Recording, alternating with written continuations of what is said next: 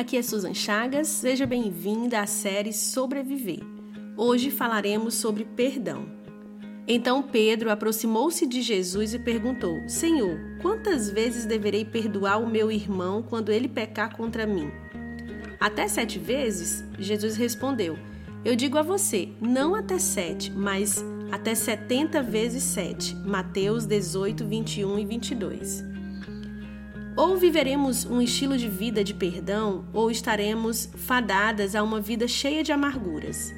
A falta de perdão é o motivo de muitas doenças da alma. A falta de perdão te manterá preso a alguém pelo sentimento errado. Precisamos entender que foi para a liberdade que Cristo nos chamou. Esse não é o lugar que o Senhor planejou para mim e nem para você. Pedro chega para Jesus e pede um modelo, uma fórmula que ele possa se encaixar para então ter a consciência livre de que está cumprindo a lei. Muitas vezes estamos como Pedro, olhando para Jesus e querendo ouvir dele um modelo de como vamos cumprir um ritual.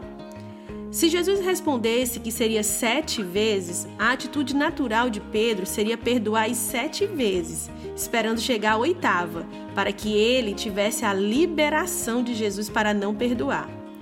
Jesus responde de uma forma que Pedro precisará mudar o coração, porque não será possível alcançar o número que Jesus deu para ele se sentir liberado.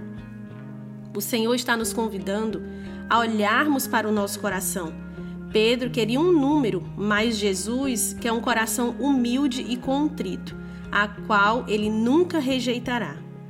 Senhor, hoje nós pedimos a tua ajuda. Nós pedimos a ti um coração perdoador. Nos ensina a amar como o Senhor ama.